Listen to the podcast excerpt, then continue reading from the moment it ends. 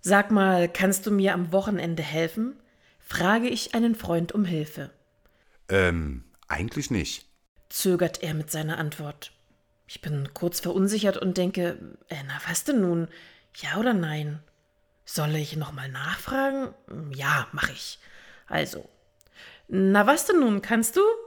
Hm, wenn's denn sein muss. Also nicht, oder was? Äh, na ja. Später am Tag denke ich immer noch über dieses Gespräch nach. Vor allem über das meist leicht dahergesagte eigentlich nicht. Es bringt beide Gesprächsseiten irgendwie in eine unangenehme Situation. Mein Gegenüber möchte oder kann nicht, bietet mir mit seiner Antwort aber eigentlich ein Hintertürchen an. Hätte ich also lieber ein Ja hören wollen, werde ich möglicherweise anfangen, ihn zu überreden, ihn zu überzeugen und habe eine 50-50 Chance dann auch zu gewinnen. Aber werde ich dann zufrieden damit sein?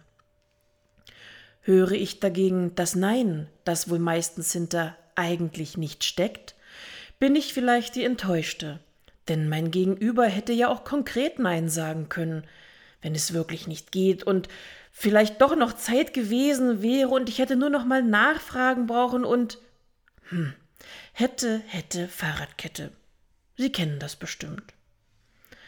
Warum sagt man wohl nicht Ja oder Nein?